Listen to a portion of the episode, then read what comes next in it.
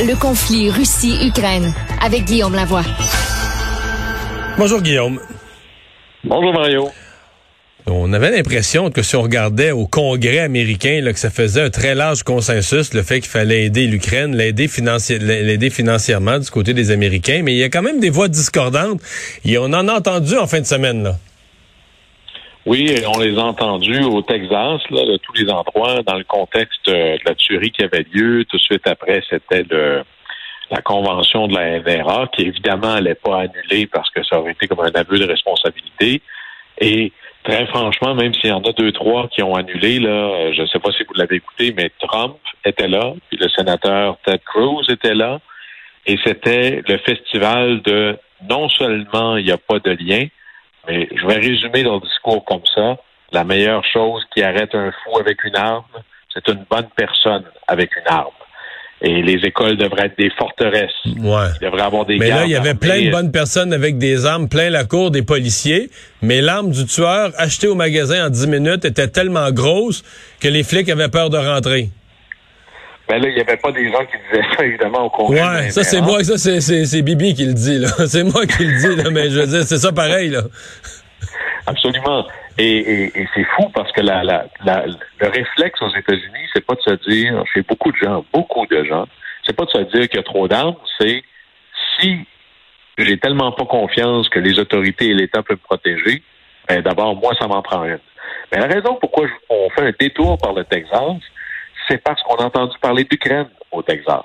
Et entre autres, dans le discours de Trump, où c'était même pas caché, en disant il n'y a pas assez d'argent dans les programmes de santé mentaux, il n'y a pas assez d'argent dans le système scolaire pour embaucher des gardes armés, pour mettre des portes blindées dans les écoles, bref, essentiellement pour transformer les écoles en, prison fédérale. En forteresse, ouais, c'est ça? Et s'il il manque d'argent, ben, je vais vous le dire où est-ce qu'elle est l'argent? Elle est à l'étranger, en Ukraine, entre autres on met plein d'argent puis ça donne rien. Puis là, c'est presque un, ça en est presque odieux, mais c'est l'idée que chaque dollar envoyé en Ukraine, c'est un dollar de sécurité que vous n'avez pas pour vous. Et c'est pas juste Trump qui dit ça. Moi, je sens ça monter, puis d'ailleurs, ça inquiète énormément les leaders européens, et ça devrait inquiéter les Ukrainiens aussi. Qu'est-ce qui va arriver avec l'appui américain au lendemain des élections de mi-mandat? Je parle même pas de la présidence. Et c'est là où il y a une espèce de rencontre entre deux mouvements, la droite libertarienne et le mouvement isolationniste. Alors, on est vraiment dans ce mélange-là. Et pendant ce temps-là, ben, je pense que l'Europe est en train de se dire, et ça, il y a peut-être un, exercice de maturité important là-dedans, on ne peut pas avoir la sécurité européenne qui tient essentiellement parce qu'on est à coquiner avec les États-Unis. C'est le, principe de l'OTAN. Alors, le jour où les États-Unis sont plus vraiment là, qu'est-ce qu'on fait? Et là, il y, a un changement de paradigme en Europe. Les pays augmentent leur budget militaire et c'est l'Allemagne, entre autres. L'Allemagne, imaginez, là, on part de très loin. L'Allemagne vient d'approuver un plan d'augmentation du budget de défense de 100 milliards d'euros, ce qui va les amener à 2% du PIB. Alors en Europe, on se dit, ben, charité ou sécurité bien ordonnée commence par soi-même. Nous, on va faire le travail parce qu'on sent venir une vague isolationniste aux États-Unis. Et puis nous, euh, à la fin, c'est nous qui sommes collés sur les Russes. Forum économique mondial euh, à Davos la semaine dernière. Euh, c'était une occasion de bilan, de se pencher sur le cas de la Russie?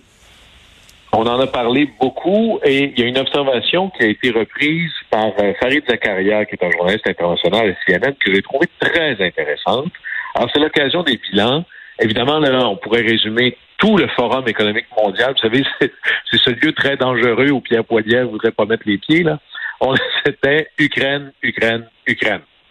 Et ce a de différent par rapport à 2007-2008, vous savez, quand il y avait eu cette crise économique mondiale majeure, c'est que en 2007-2008, il y avait une crise, on connaissait les causes. Là, c'est comme si ta voiture brise puis que c'est un trouble que tu connais. Bon, OK, je vais sortir le coffre à outils, je sais que c'est quelle pièce que je dois changer. Il n'y a pas de stress, on connaît exactement comment régler ça. Là, la crise ukrainienne, la réponse à ça est beaucoup moins claire, il y a beaucoup plus d'inconnus. Et il y a un choc aussi par rapport aux années précédentes. Typiquement, à Davos, il y a une vaste présence russe des élus, des non-élus, c'est le festival des oligarques. Et entre autres, il y a une maison à Davos qui est reprise, puis c'est le classique souvent dans des, conférences de cet ordre-là. Vous avez la Maison du Canada ou la Maison du Québec ou autre. Alors, il y avait la Maison de la Russie. Ben, cette année, non seulement il n'y a aucun représentant russe, ni civil, ni politique, ni des affaires. De toute façon, ils n'ont pas vraiment le droit de voyager. Mais c'est ça. La même, la même maison qui était la maison de la Russie a été louée, et c'est ironiquement une belle vengeance, a été louée par un richissime homme d'affaires ukrainien. Et sur la porte, là, écrit en grosses lettres, c'était la maison des crimes de guerre de la Russie. Il a transformé cette maison-là, qui servait à faire des réceptions, en essentiellement un musée. Ben on montrait des photos du conflit, des crimes de guerre commis par euh, la Russie, des explications du conflit. Et donc, si tu te fais complètement déculotter à Davos, c'est déjà un symbole assez fort que tu comptes plus vraiment dans l'équation internationale. Et il y a un autre symbole fort qui va rester longtemps au désavantage de la Russie. Puis je vais vous partager une anecdote. Quand moi j'ai été un, bout de temps dans ma vie en Afrique du Sud, et tout le monde était sorti de l'Afrique du Sud pour l'apartheid ou presque, et quand ça a été le temps d'y retourner, ben, beaucoup d'entreprises hésitaient parce qu'ils se disaient, bon, c'est un pays d'Afrique, y a eu plein de problèmes, etc. Les, les grands investissements sont pas faits sur des bases purement rationnelles. Et c'est dans un, un jour, il y a un membre d'un conseil d'administration très important qui était allé en vacances. Et quand il est revenu autour de la table du CA, c'est lui qui a dit, ben non, mais je suis allé, moi, puis c'est des autoroutes hyper modernes, c'est un pays où est-ce qu'on a une infrastructure comparable à ce que vous avez dans l'Europe de l'Ouest ou aux États-Unis, et ça a inversé la décision du conseil d'administration. À Davos, c'est des leaders politiques et des chefs d'entreprise très importants qui ont probablement passé 15 minutes, une demi-heure, cinq minutes à la maison des crimes de guerre de la Russie. Ça va rester imprimé dans leur mémoire longtemps. Et c'est pas vrai qu'on est gouverné par la rationalité pure. Il y a de l'émotion qui joue là-dedans et on va avoir laissé une empreinte très forte dans la tête des décideurs les plus puissants de la planète. Et quand ça va être le temps d'investir un dollar quelque part, ça va compter. Et là-dessus, la Russie va payer longtemps sa décision d'envahir l'Ukraine. Finalement, les États-Unis qui euh, envoient encore d'autres armes, quoi, encore plus euh, puissantes. En fait, ce qu'on a l'impression, c'est qu'on est rendu à envoyer des armes qui sont de plus en plus offensives. Ah oui, là-dessus, euh, la, frontière entre les armes défensives et offensives, bien que c'est un peu technique, elle a été franchie carrément depuis au moins un mois. Mais là, c'est offensive plus plus. C'est qu'on rajoute dans l'équation. Là, maintenant, on envoie des, des systèmes de missiles à plus longue portée. Et là, évidemment, c'est une guerre contre l'armée russe. Et là, on mesure, ben, ton missile, il va jusque à combien loin? Et en plus, ce sont des missiles montés sur des unités mobiles, donc des camions. Donc, tu le lances, tu peux déplacer ta base missile. Ça rend la réplique très difficile pour l'autre camp. Et là, on a des portées d'à peu près 110 km. Alors, tu peux lancer des missiles sur l'autre camp à 110 km de distance. Évidemment, c'est un impact militaire très important. Tu beaucoup plus loin du front, tu hors de portée des contre-attaques, tu es, aussi sur une portée plus longue que les meilleurs missiles russes présentement sur le front. Et en plus, plus difficile à attaquer. Et là, c'est un avertissement sévère qui vient d'arriver du Kremlin. Parce que fournir des armes à un belligérant dans un conflit, c'est un peu le contraire la neutralité. Puis là, les États-Unis et l'OTAN, eux, ont inventé une nouvelle définition de la neutralité, un peu comme les Suisses. Il faut trouver une nouvelle signification à la neutralité. On n'est pas en guerre contre la Russie, mais on aide l'Ukraine à se défendre. Mais là, les fournitures d'armes ne sont pas égales entre elles. Les types d'armes que l'on les types d'armes que l'on envoie sont plus puissantes. On, on téléguide pas la chose à Moscou en disant bon ben ok, on est obligé de donner des armes à un tel, mais vous savez que vous avez des contre-mesures, ça n'aura pas beaucoup d'impact dans l'équilibre des forces. Là, c'est pas ça du tout. Là. Et là, on est à vraiment l'ultime limite d'une confrontation directe entre la Russie et l'OTAN.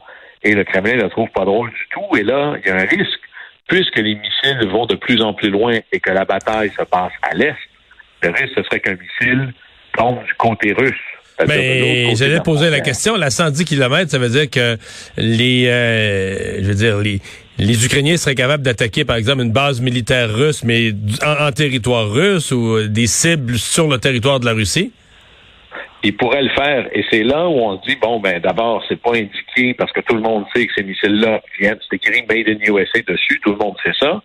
Mais si jamais ça arrivait par erreur, et c'est là le risque, parce que dans un champ de bataille, là, ça va vite, il y a plein de choses qui arrivent. Là, on est un peu loin, mais un jour, on sera encore plus proche. L'Ukraine va commencer à essayer de faire des contre-offensives à l'Est. Si jamais ça tombe du côté russe, si jamais ces missiles-là tombaient sur une cible qui n'est pas exactement une cible militaire, quelle serait la réaction du Kremlin à ce moment-là? Et c'est là où, à force d'armer et d'armer et de surarmer, on pourrait faire un parallèle avec la situation aux États-Unis, plus tu mets d'armes dans le mélange, plus les risques de débordement augmentent. Et là, il serait naïf de ne pas réfléchir maintenant aux conséquences d'un accident de ce genre-là et comment ça changerait l'équilibre des forces à ce moment-là finalement euh, un texte euh, intéressant d'un journaliste et professeur sur euh, l'attitude, la, préparation des Américains avant le, début de l'invasion. Absolument fascinant et franchement, tout le crédit revient à Joe Biden. Joe Biden qui, lui, on le sait, 30 ans au Sénat, au Comité des relations extérieures, était dans l'administration Obama celui qui devait se mordre les joues bien, bien, bien fort parce qu'il trouvait qu'Obama était pas mal, je mou envers Vladimir Poutine quand c'était le cas de l'Ukraine. Lui, c'est un faucon sur la cause de l'Ukraine. Et en gros, si on fait un parallèle avec Obama, Obama lui avait dit Hillary Clinton va voir les Russes avec un espèce de gros bouton reset là, pour symboliser la chose, puis essaie de t'entendre avec les Russes. Faut recommencer là. Il y a trop de, faut, se rasseoir puis partir sur des nouvelles bases. Biden, c'est pas ça qu'il a fait. Biden a dit à son, secrétaire d'État, Anthony Blinken, je veux que tu fasses le tour de l'Alliance, les pays membres de l'OTAN, de l'Union européenne.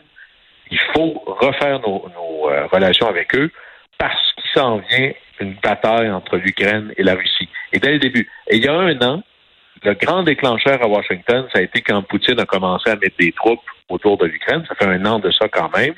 Blinken était partout en Europe à rencontrer les chefs d'État en disant faut se préparer, faut se préparer, faut se préparer. Rencontre avec l'Allemagne. Et c'était très difficile pour l'Allemagne, qui dépendait énormément des énergies russes, arrache de peine et misère une promesse en disant s'il y a une invasion, vous fermez le deuxième pipeline. Et on commence à envoyer des avertissements sévères à Vladimir Poutine. Le chef de la CIA est envoyé à Moscou rencontrer Poutine en disant si tu envahis, tu vas avoir des sections, des sanctions économiques jusqu'aux oreilles. Biden, euh, Vladimir Poutine n'a pas cru personne. Et il a même fallu que les États-Unis convainquent l'Ukraine Imaginez, ça donne des choses complètement surréelles.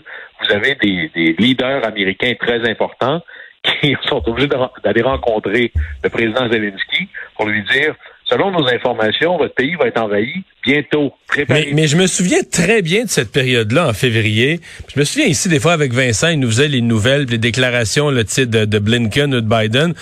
Puis on se disait, mais voyons, c'est bien bizarre. Même Zelensky, même les Ukrainiens ont pas peur de dire, ben non, les Russes envahiront. Tout, en fait, la planète au complet, les observateurs, les universitaires de partout disaient, ben non, ben non, ben non. Mais Biden, son entourage, disait non, non, d'une semaine à l'autre, d'un jour à l'autre, les Russes vont rentrer en Ukraine. Et ils avaient la bonne info. Je veux dire, aujourd'hui, il n'y a plus de doute qu'ils avaient une information euh, précise. Il y avait, de l'espionnage, il y avait de l'information euh, précise, mais personne les croyait. Non, ils avaient vraiment de l'information extraordinairement précise, tellement que des mois avant l'invasion, le président Zelensky a reçu les plans d'invasion russes et l'armée ukrainienne s'est préparée en fonction de ça, ce qui est probablement une des grandes causes de la réussite de la résistance ukrainienne lors de la première invasion autour de Kiev. Mais il faut donner le crédit à Biden, dont la préparation remonte depuis longtemps.